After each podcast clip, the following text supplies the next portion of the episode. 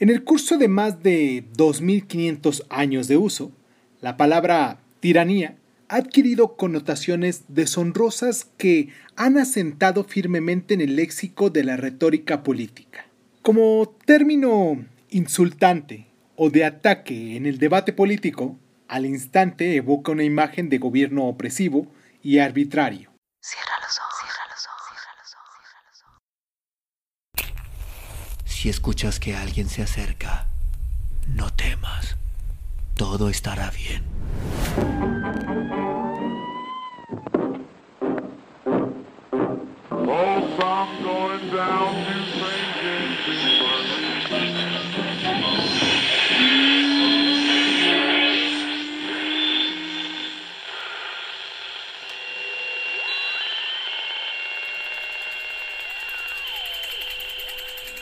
Estás escuchando, Crónica, Crónica, el lugar, donde, donde, donde entra por tus, tus oídos. Bienvenido. Bienvenidos a Crónica Lunares, el lugar donde el mundo entra por tus oídos. Hoy, siendo Sabatum 21 de agosto, les mando un abrazo a toda la gente que nos escucha en tiempo y forma, a todas las personas que nos escuchan después del programa, pues también les mando un abrazo muy fuerte, pero me siento muy contento, muy halagado a la gente que me va escuchando en el día que corresponde el programa, porque sé que en determinado momento me van siguiendo constantemente. Sé que habrá mucha gente que pues me descarga para momentos posteriores, para momentos en los cuales pudiesen estar un poquito más tranquilos o haciendo otras actividades que no requieren quizás de demasiada atención más que ponerse sus audífonos y poner el programa de Crónica Lunares. Y pues les mando un abrazo a todas las demás personas. Son muchísimos abrazos que estoy mandando. Muchísimos abrazos. Espero que me alcancen los brazos. a todas las demás personas que eh, me tienen ahí constante.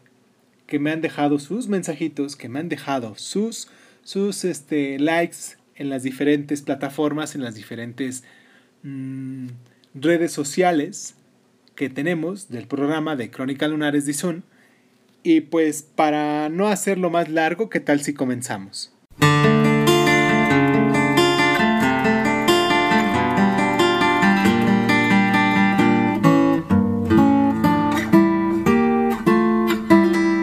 Como suele ser frecuente en esta retórica, las distinciones del sentido más sutiles se vuelven borrosas, por lo general deliberadamente.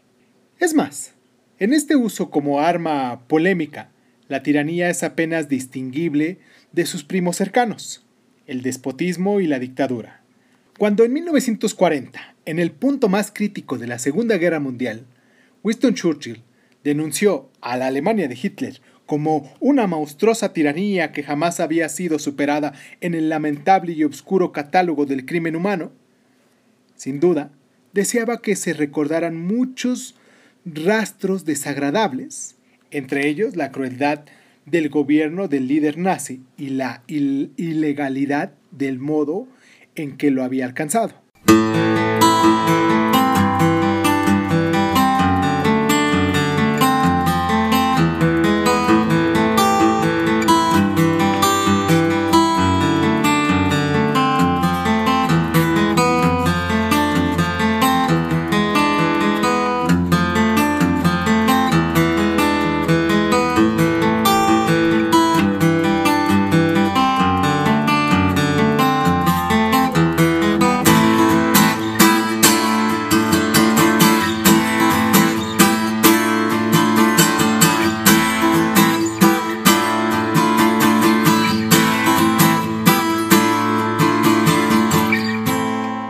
En el anterior sentido de tirano, el del usurpador o el que ocupa ilegalmente el poder de un Estado, se acerca a su significado original. En la era de los tiranos, griega, los siglos 7 y 8 a.C., la palabra tiránico definía a principio, al menos, en medio por el cual se adquiría el poder político, era un término indiferente tanto al carácter del gobernante como a la calidad de su gobierno. Es más, muchos de los tiranos griegos de los griegos antiguos, eran considerados con efecto paladines del pueblo. En su mayoría, y los pobres frente a la minoría, y los ricos, como solía decirse, y varios de ellos parecen haber contado con el apoyo popular para desplazar a las aristocracias gobernantes. El más conocido de los primeros tiranos, Pisistrato de Atenas, dejó un buen recuerdo por su periodo de gobierno próspero y honesto. Una edad dorada en la que la ciudad floreció y se convirtió en un centro cultural famoso en toda Grecia. Muchos de los tiranos posteriores, como los hijos de Pisistrato, no fueron tan progresistas, si lo viéramos de un modo. Con el paso del tiempo, la imagen de la tiranía se fue deteriorando y la mancha se volvió indeleble en las filosofías de Platón y Aristóteles, que coincidieron en que el tirano era la peor variedad de gobernante.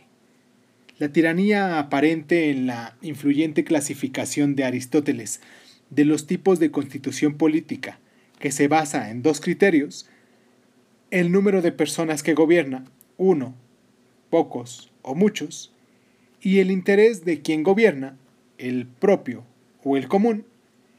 En esa clasificación, la tiranía aparece como una versión corrupta o pervertida de la monarquía. Muchos de los comentarios que hace Aristóteles sobre la tiranía se basan en compararla y contrastarla con el concepto del despotismo, que los griegos consideraban una forma de gobierno típicamente asiática. Aunque el despotismo como la tiranía, se oponen contundentemente a la libertad que los griegos asociaban consigo mismos, hay algunos puntos que los diferencian. En primer lugar, un déspota, por más absoluto que sea su poder, gobierna según la ley existente y por lo tanto, hasta cierto punto está constitucionalmente definido. Un tirano, por su parte, ocupa el poder y gobierna arbitrariamente, según su propia voluntad y capricho. En consecuencia, puede afirmarse que los súbditos del despotismo ceden el poder voluntariamente y por lo tanto no pueden describirse como coaccionados o gobernados por la fuerza. A diferencia de los que viven bajo un tirano, aceptan tácitamente el sistema de gobierno y no actúan influidos por el miedo. Por esa razón, los despotismos, al contrario de las tiranías, suelen ser duraderos y estables y no se ven marcados por problemas de sucesión.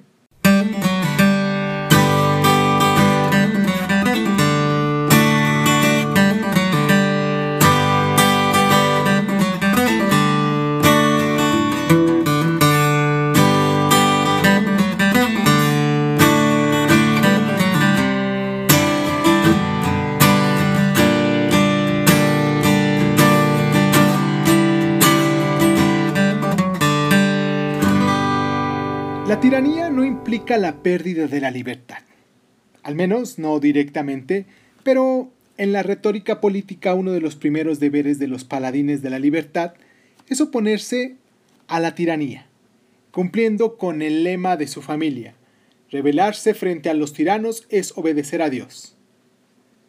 Thomas Jefferson declaró en 1787 que el árbol de la libertad debe regarse cada cierto tiempo con la sangre de patriotas y tiranos. Es su abono natural.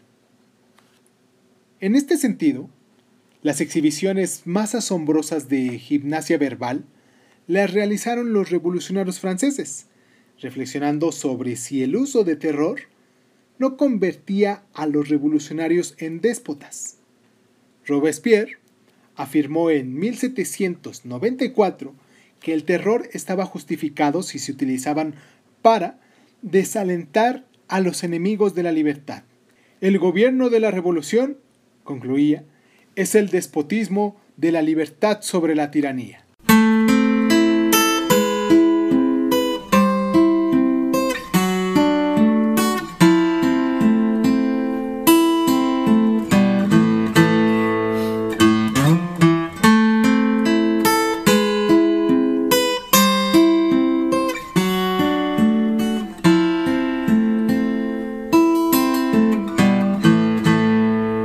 La idea de que la tiranía consiste en un grupo o individuos que actúa ilegalmente, primero al alcanzar el poder y luego al usarlo, ha persistido en posteriores descripciones. Esta caracterización se ha elaborado a veces utilizando la imagen de que la sed de poder es la motivación original del tirano y de que el ejercicio del mismo, sin el límite del imperio de la ley, es la causa última de su corrupción.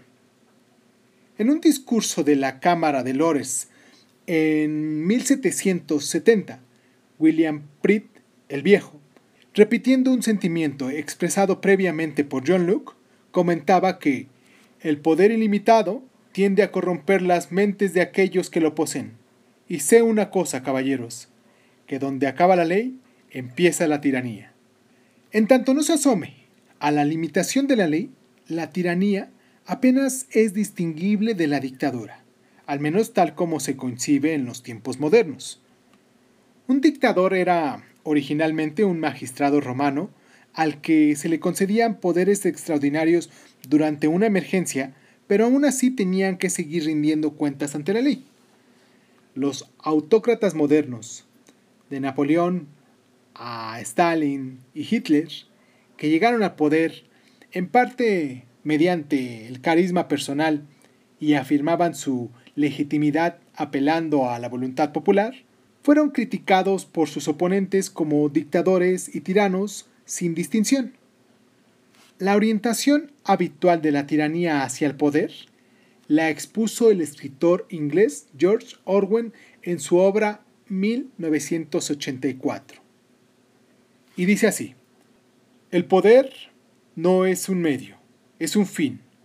Uno no establece una dictadura para salvaguardar una revolución. Uno hace la revolución para establecer la dictadura. Déjame aquí tus comentarios en la parte de abajo para ver si ya leíste este libro. Y si es así, pues dime qué pasajes de este libro son los que más te han gustado. ¿Te parece bien?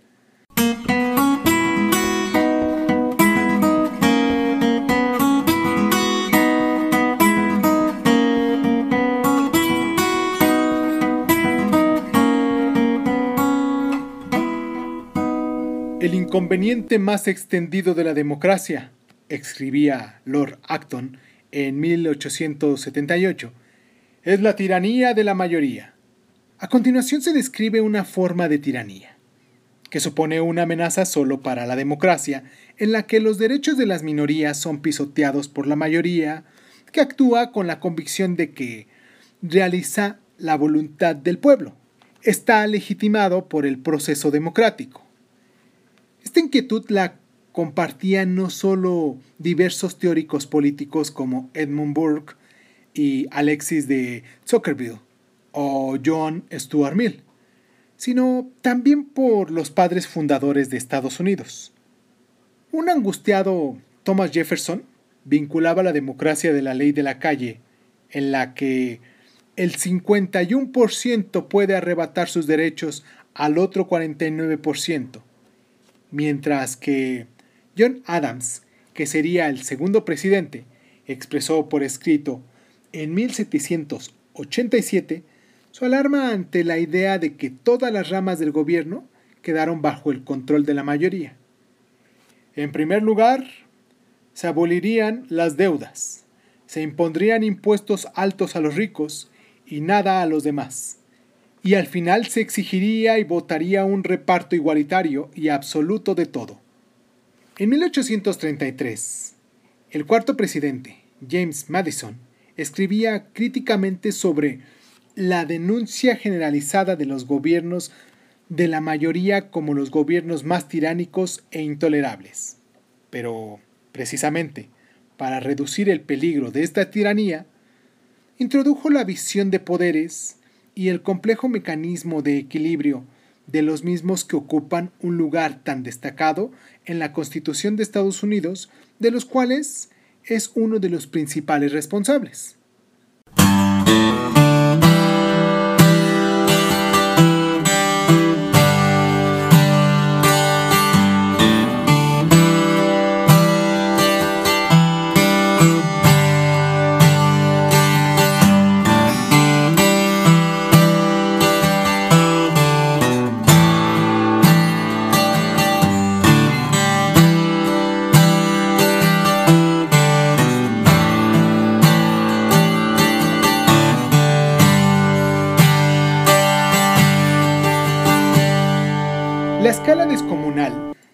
Los horrores de las tiranías del siglo XX impulsaron a algunos a creer que se diferenciaban no solo en tamaño, sino también en tipo de regímenes anteriores y por lo tanto requerían una nueva terminología. El nombre totalitarismo se acuñó primero como referencia a la dictadura fascista de la Italia de Mussolini y luego se aplicó a la Alemania nazi. Tras la derrota de Alemania e Italia en la guerra, se convirtió en un término fundamental de la retórica de los liberales de la Guerra Fría y se usó casi exclusivamente para referirse a la Unión Soviética de Stalin, aunque Franco en España o Salazar en Portugal no, dudaron en autocalificarse de tales.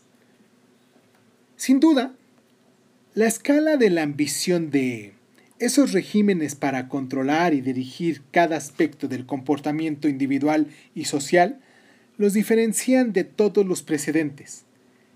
Característicamente, el aparato del Estado estaba muy centralizado en torno a un único partido con un único líder carismático y se desarrolló una burocracia compleja y tecnológicamente sofisticada para controlar la actividad social y económica y para coordinar la política secreta y los otros organismos utilizados para vigilar, aterrorizar y eliminar disidentes reales o imaginarios. El rasgo quizás más distintivo de los sistemas nazis y soviéticos fue el uso generalizado de la ideología como reacción de la supuesta decadencia de la democracia liberal en un intento de realizar una transformación utópica a la sociedad. Sea como fuere, las imágenes de un control estatal absoluto y omnímodo que penetra todas las esferas de la vida formaba parte de una mitología totalitaria, mediado a través de su propaganda y la censura. La eficacia práctica del Estado total e incluso su existencia ha sido seriamente cuestionada en décadas recientes.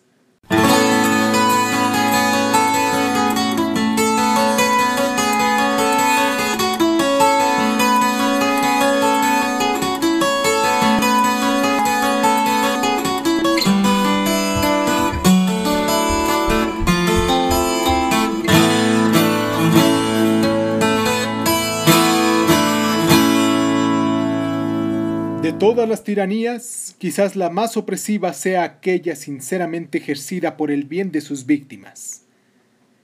C. S. Lewis. Y pues, para terminar este programa, en síntesis, podemos decir que la tiranía es una monarquía corrompida, si lo viéramos de un modo. Y pues vamos a hacer una pequeña cronología de hechos para hacer un pequeño resumen y, quedarnos con estas últimas ideas. ¿Les parece bien? En el siglo VII a.C., el poeta griego Arquiloco usa por primera vez la palabra tirano. Del siglo VII al VI a.C., fue la era de los tiranos en Grecia. Del año 546 al 510 a.C. fue la tiranía de Pisistrato y de sus hijos Hiparco e Hipias. A mediados del siglo IV a.C., Aristóteles expone la versión definitiva de la tiranía. Y ahora, ya pasándonos a épocas más recientes, de 1775 a 1780, 83, en la Revolución Americana se lucha por derrocar la tiranía absoluta en Gran Bretaña. De 1789 a 1799, la Revolución Francesa pretende acabar con el despotismo de los reyes. De 1922 a 1945 nacieron las tiranías fascistas de Mussolini y Hitler en Italia y Alemania respectivamente. De 1929 a 1953, Joseph Stalin gobierna como dictador de la Unión Soviética. De 1936 a 1975, Francisco Franco dirige un Estado totalitario hasta su muerte, fue una tiranía en España la que se llevó este gran dictador.